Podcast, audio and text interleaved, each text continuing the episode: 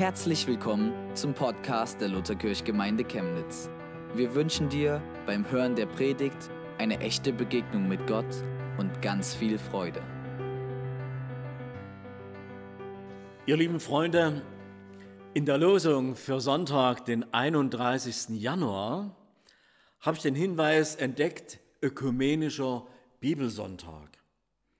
Und da ist als Predigtwort vorgeschlagen Lukas 17, Vers 20 und 21. Und genau auf diese beiden Verse wollen wir hören. Als aber Jesus von den Pharisäern gefragt wurde, wann kommt das Reich Gottes, antwortete er ihnen und sprach, das Reich Gottes kommt nicht so, dass man es beobachten kann. Man wird auch nicht sagen, siehe, hier ist es oder da ist es. Denn siehe, das Reich Gottes ist mitten unter euch.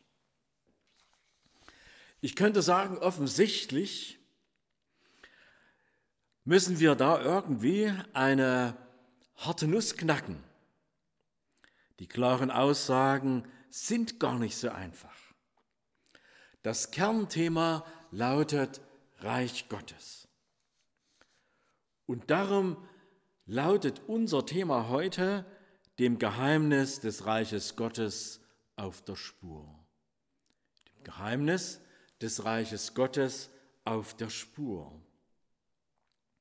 Uns bewegt ja alle ganz schnell die Frage, ob es Antworten angesichts der weltweiten Krisen gibt. Manche wagen die Aussage, Corona lässt uns an die näher gerückte Wiederkunft Jesu denken. Vielleicht lässt sich so ein Fahrplan Gottes erkennen. Taucht einfach mit mir in das Hören und Aufnehmen der biblischen Botschaft ein. Ich habe mir so diese Vorbereitung gar nicht so leicht gemacht. Ich habe viel gebetet und so gefragt, was sind denn so die entscheidenden Akzente? Und dann habe ich letzte Woche etwas gefunden, was Annie Klein aus Israel geschrieben hat. Ich zitiere ihn mal. Ihr Lieben, die wir zusammen auf dem Weg sind. Noch nie gab es in unserem ganzen Leben eine Zeit wie diese, die mit großer Sicherheit die Welt verändern wird. Die Ereignisse werden wahrscheinlich noch etwas Zeit in Anspruch nehmen, bis sich alles in seiner ganzen Fülle manifestiert. Aber ein Schalter, der die Weichen stellt, steht kurz bevor, um umgelegt zu werden, um den Kurs der Menschheit in historischem Ausmaß zu verändern. Auf der natürlichen Ebene ist das Szenario das sich jetzt entfaltet über Jahrzehnte hinweg in Planung gewesen. Aus geistlicher Perspektive bereits sehr viel länger. Die erbärmliche Bosheit dieser ganzen eine Welt Globalisten, verborgenen Verwicklungen wird erst jetzt richtig sichtbar. Sie reicht von Sexhandel, Kinderpornografie über Menschenopfer, von Hollywood bis hinein in die Regierungssitze von großen Pharmakonzernen über globale Technikriesen, den Mainstream-Medien, ZUS zu den weltweiten sozialen Netzwerken, von menschlicher Agenda bis hin zur Anbetung des Satans. Ist es einfach nur Zufall, dass allein im letzten Jahr so viele Dinge, die auf so vielen Gebieten noch im Verborgenen waren, an die Oberfläche gekommen sind? Gott ist dabei, das Licht von der Finsternis zu trennen für die, die Augen haben zu sehen. Soweit aus diesem langen Mehl, wo noch viel mehr Akzente genannt sind. Ja, die Welt ist in einer massiven Veränderung begriffen.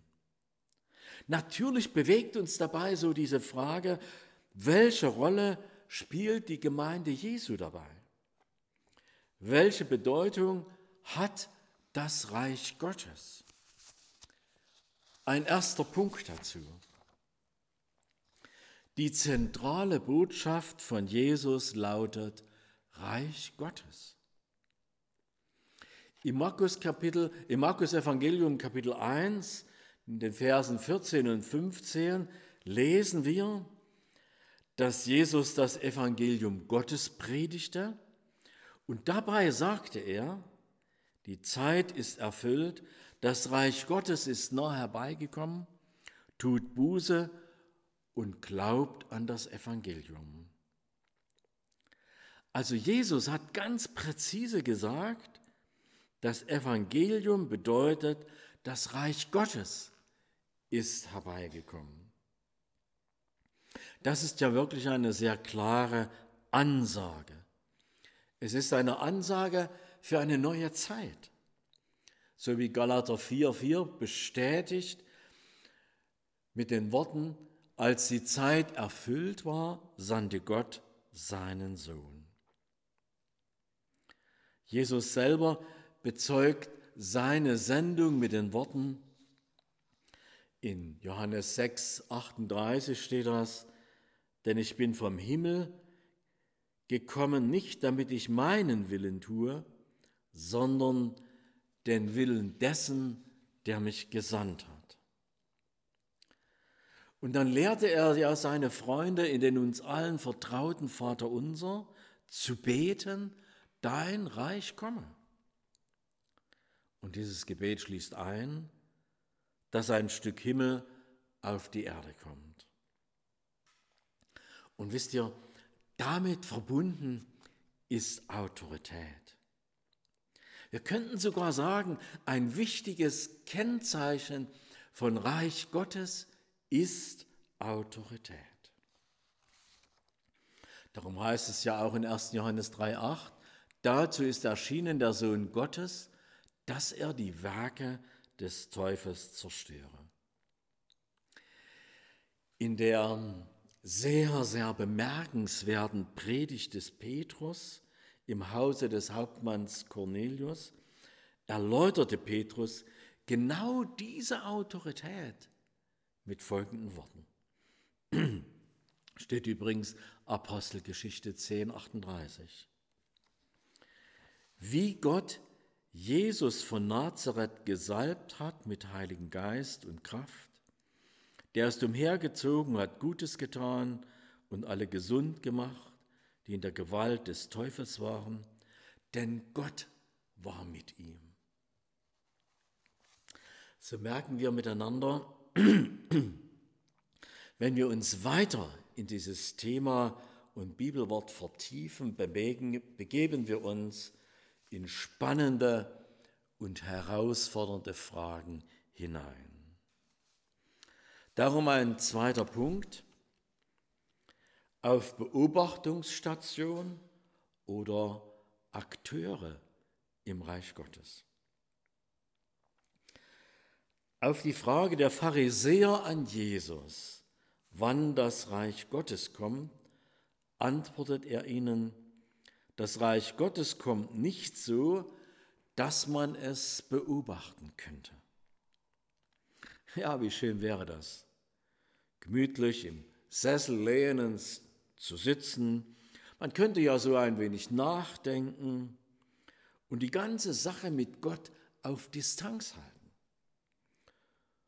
So etwa, denke ich, durchschaute Jesus die innere Haltung der Pharisäer. Alles schön im Griff haben, bloß nicht die innere Lehre zugeben, nicht sagen, dass es einen umtreibt, fromm, aber doch nicht zu sehr.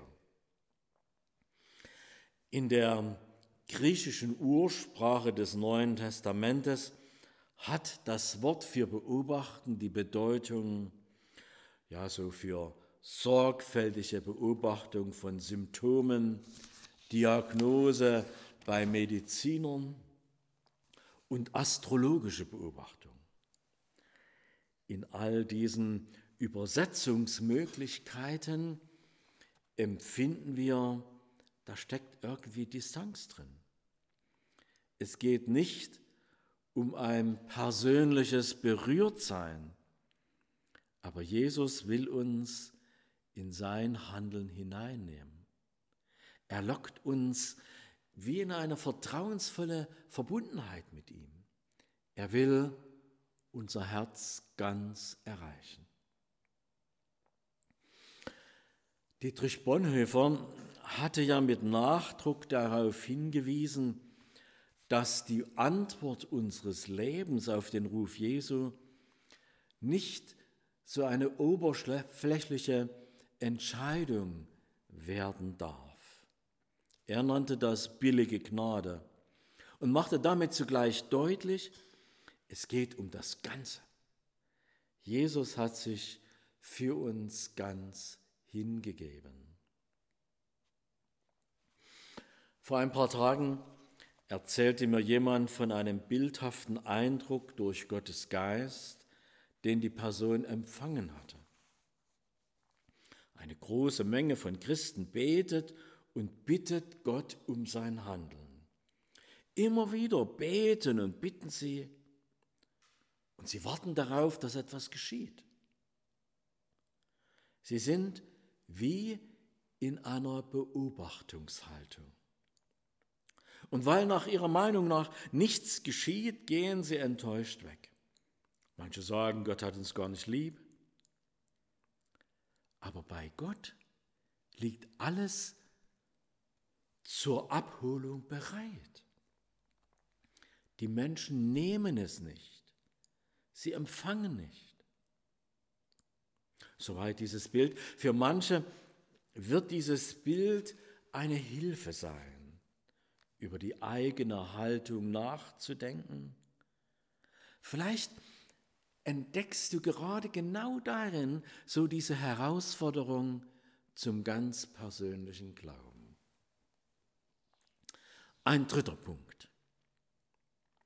Der Heilige Geist ist das Lebenselixier des Reiches Gottes. Wir könnten natürlich auch sagen, der Heilige Geist ist der Motor, der Kraftstoff, der Inspirator für das Reich Gottes.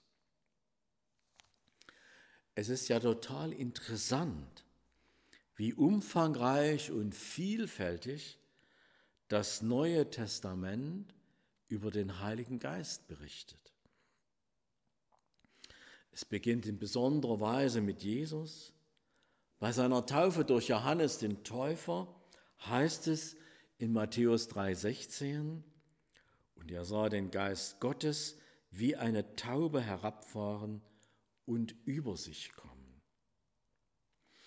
Jesus bezeugt selber in Johannes 6:63, der Geist ist es, der lebendig macht. Und dann, das beeindruckt mich sehr, dieses Wort, setzt Paulus einen besonderen Akzent in 2. Korinther 13, 13 mit der Formulierung, die Gemeinschaft des Heiligen Geistes sei mit euch allen. Da steckt viel drin.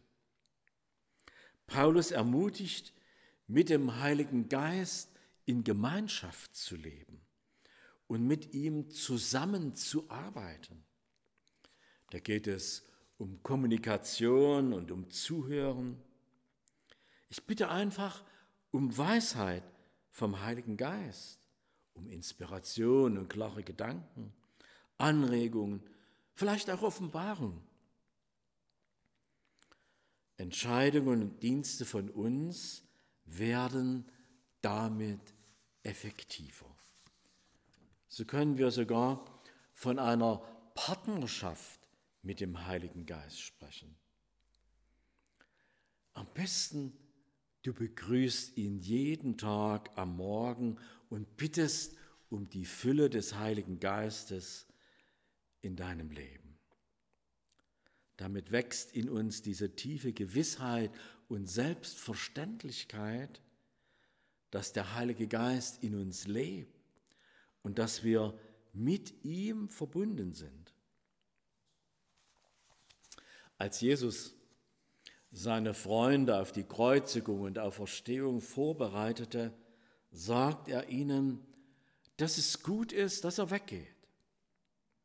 Und zugleich versprach er ihnen den Heiligen Geist.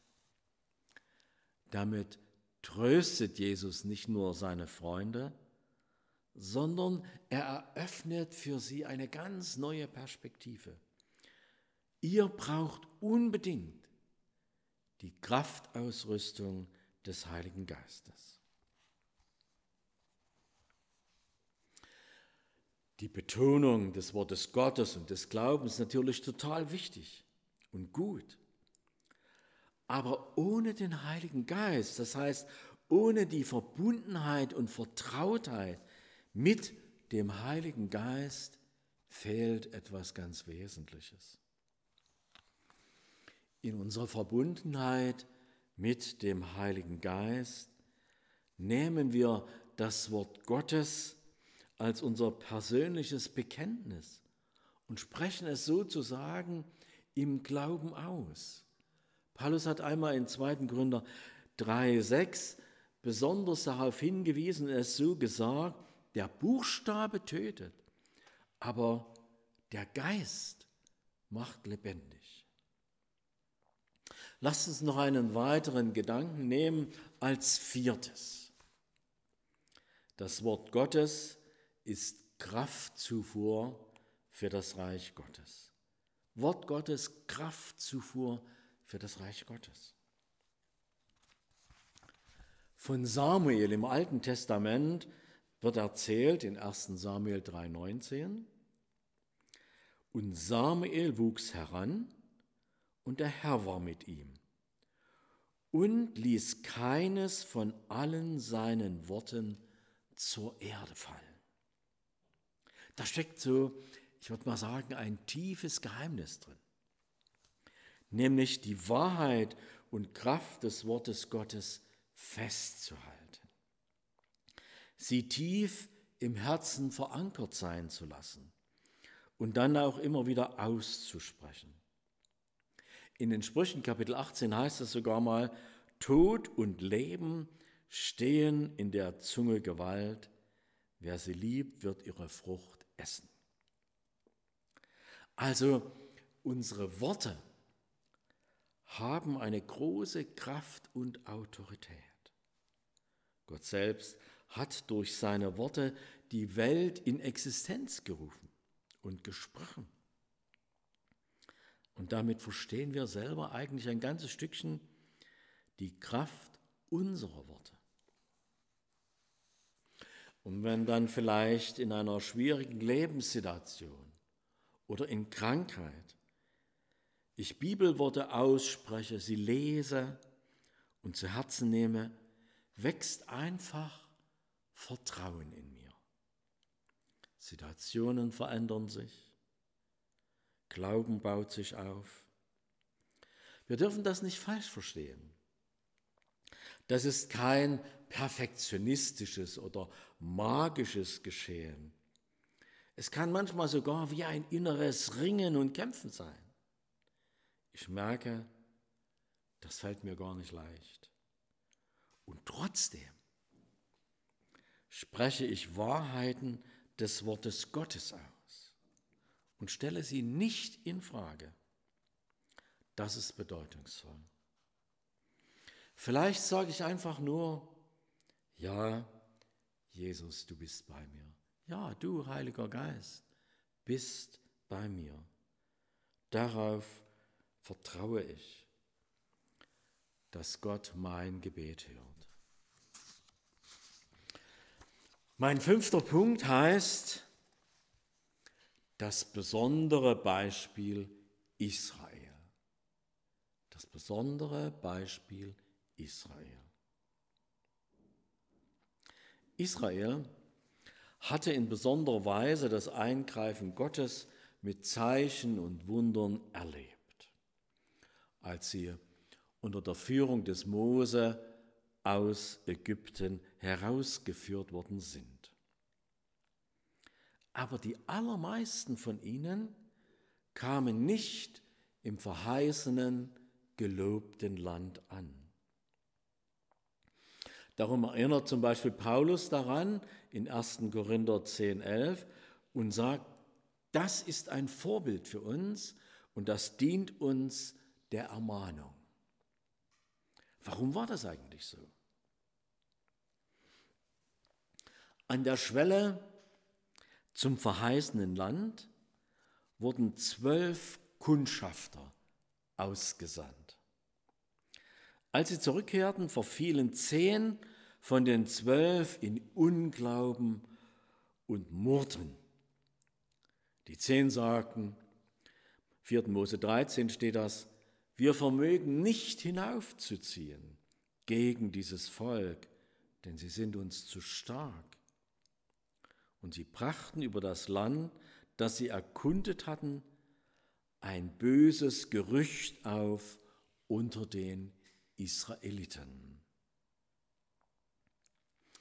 In diesem Bericht aus der Geschichte Israels erkennen wir, dass Richten, Murren, Unglaube und eine Haltung so des Anstoßnehmens verhindern, dass Gottes Hilfe und Salbung fließt. So entstehen Blockaden für die wunderwirkende Kraft Gottes im Leben von Menschen. Kaleb und Josua beschwichtigten das Volk und verwiesen auf die Zusagen Gottes und sagten damit, dass Gott ihnen natürlich das Gelingen schenken wird. Aber sie konnten sich nicht durchsetzen. Bei den meisten war so in Vergessenheit geraten, welche gewaltigen Wunder Gott für das Volk in Ägypten getan hatte. In 4. Mose 14, 11 lesen wir dann, wie der Herr zu Mose sagt, wie lange will mich dieses Volk verachten? Und wie lange wollen sie mir nicht glauben bei all den Zeichen, die ich in ihrer Mitte getan habe? Ja, es war so, erst die nächste Generation kam dann im verheißenen Land an. Wieso? Wieso eigentlich verachteten sie Gott? Warum vertrauten sie ihm nicht? In Hebräer 11.6 steht diese klare Aussage, ohne Glauben ist unmöglich, ihm wohlzugefallen. Denn wer Gott naht, muss glauben, dass er ist und denen, die ihn suchen, ein Belohner sein wird. Was sagt uns das heute? Überall in der Welt geschehen Wunder Gottes. Bei uns sind es, das könnten wir sicher so sagen, verhältnismäßig weniger, aber doch einige. Aber wir sind herausgefordert, Gott zu glauben und im Vertrauen auf sein Wort zu leben und zu handeln. Diese Herausforderung hat durch die weltweite Krisensituation noch eine besondere Zuspitzung erfahren. Es findet sich in dem schon erwähnten Kapitel 4. Mose 14 im Vers 24 eine außerordentliche Aussage. Da heißt es, nur meinen Knecht Kaleb, weil ein anderer Geist in ihm ist und er mir treu nachgefolgt ist, den will ich in das Land bringen, in das er gekommen ist, und seine Nachkommen sollen es einnehmen ein anderer Geist in ihm. Kaleb gehörte sicher zu denen im Alten Testament, die vom Heiligen Geist inspiriert und geleitet waren und ihm vertrauten. Mein sechster und damit vorletzter Punkt.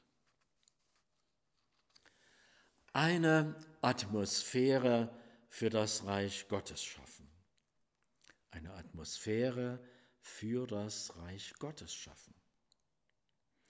Ich gebe mal zunächst so am Anfang zwei Zitate weiter, die die Folgen einer Atmosphäre für das Reich Gottes beschreiben.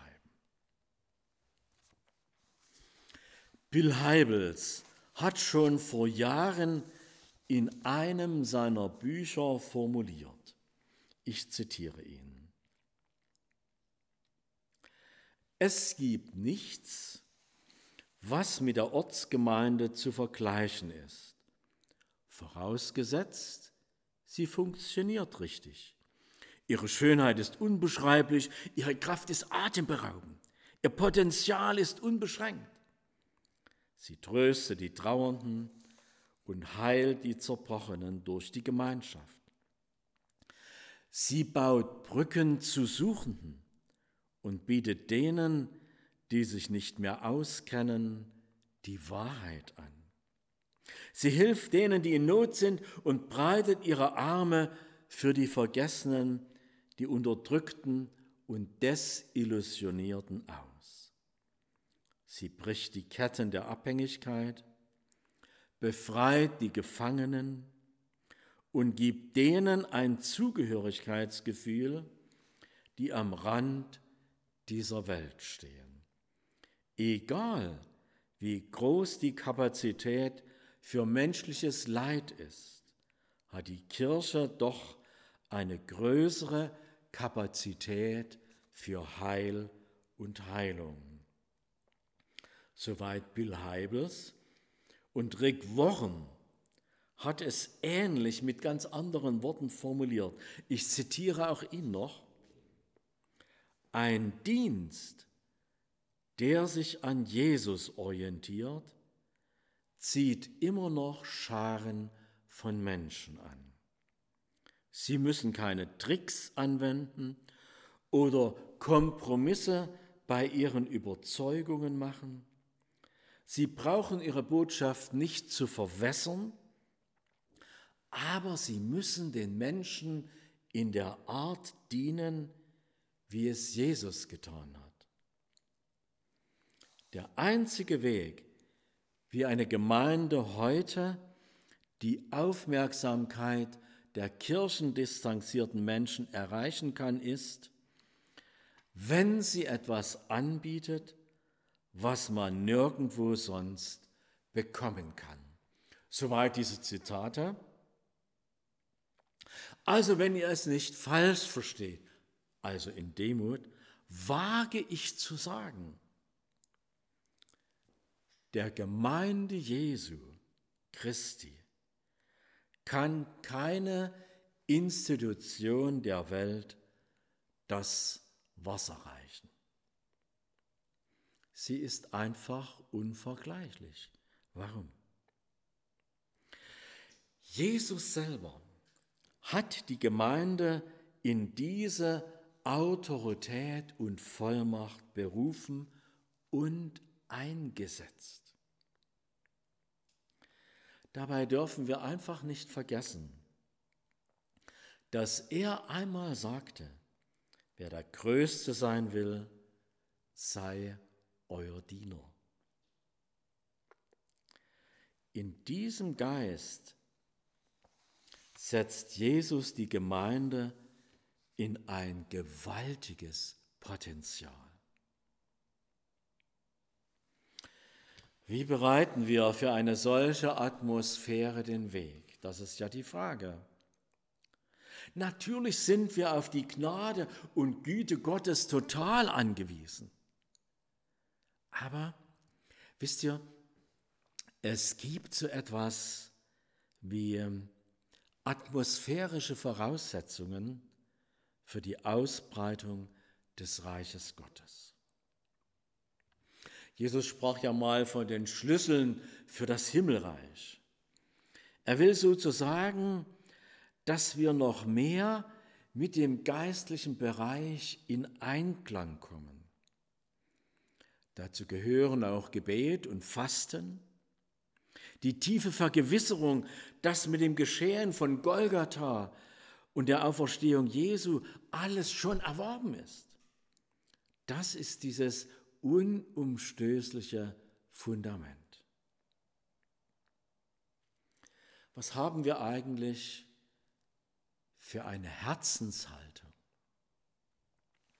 Jesus sagte in Matthäus 5, 8, Selig sind, die reines Herzens sind, denn sie werden Gott schauen. Und im Vers 6, Selig sind, die da hungert und dürstet nach der Gerechtigkeit, denn sie sollen satt werden. Also, ich bin total auf die Vergebung und Reinigung des Herzens durch Jesus angewiesen. Wir brauchen wirklich auch diesen Hunger zu erleben und zu sehen, dass Jesus durch uns und mit uns zusammen handelt.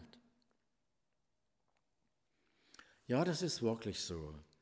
Gebet, Fasten, Glauben haben eine ungeheure Kraft und bestimmen die geistliche Atmosphäre. Glauben beeinflusst den geistlichen Bereich. Du nimmst sozusagen im Glauben einen Stand ein. In Hebräer 11, 6 heißt es einmal, aber ohne Glauben ist unmöglich, Gott zu gefallen. Unser Glaube soll sich nicht durch das beeinflussen lassen, was wir Seelen sehen, hören oder fühlen. Nein, wir glauben dem vollendeten Werk Jesu auf Golgatha und wissen damit, er hat alles für uns bereitgestellt. Und wenn sich beispielsweise Heilung nicht einstellt, dann brauche ich natürlich Glauben, um am Heilung festzuhalten. Aber auch, um nicht die Güte Gottes in Frage zu stellen. Vergiss nie, dass der Heilige Geist dein bester Freund ist. Ich habe noch so eine kleine Story.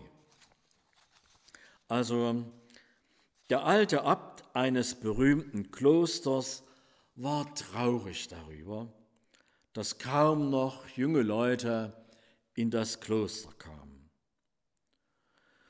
und ihr Dienst somit ihnen alt und schwach geworden war.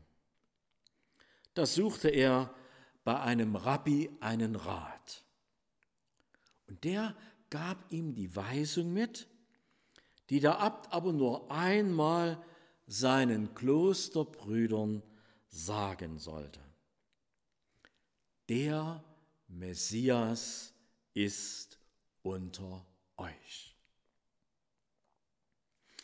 Als der Abt diesen Satz einmal seinen Brüdern gesagt hatte, gingen sie ganz anders miteinander um, feierten ganz anders ihre Gottesdienste und Gebetszeiten Sie lebten zusammen, als wenn sie das endlich bekommen hätten, worauf sie schon lange gewartet hatten.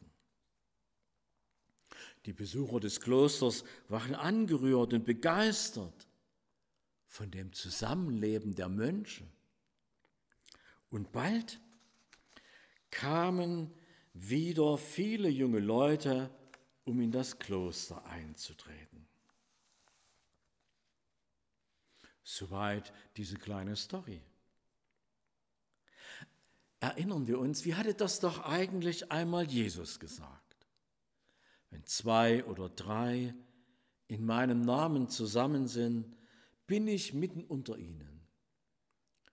Ich bin bei euch alle Tage bis an der Weltende. Alle Tage. Mein letzter Punkt. Siebtens, Täter des Wortes. Im ersten Kapitel des Jakobusbriefes steht, Seid aber Täter des Wortes und nicht Hörer allein, sonst betrügt ihr euch selbst. Einige Grundaussagen des Glaubens haben wir miteinander gehört und auch so ein wenig im Herzen bewegt. Und jeder, wirklich jeder, von uns darf fest wissen, dass Gott durch dich und mich noch viel tun möchte. Schließlich steht im Markus Evangelium Kapitel 16, Vers 17. Die Zeichen aber, die folgen werden denen, die glauben, sind folgende. Und jetzt schau dann einfach mal nach, was da von dir und von mir gesagt ist. Du darfst sehr gespannt sein, wie es sein wird, wenn Menschen vielleicht zaghaft anklopfen, dich fragen, dass sie einverstanden sind, dass du für sie betest. Übrigens, kennst du Judas 20? Ich vermute die allermeisten nicht. Das ist nämlich dieser ganz winzige Brief im Neuen Testament. Und da steht, ich zitiere mal,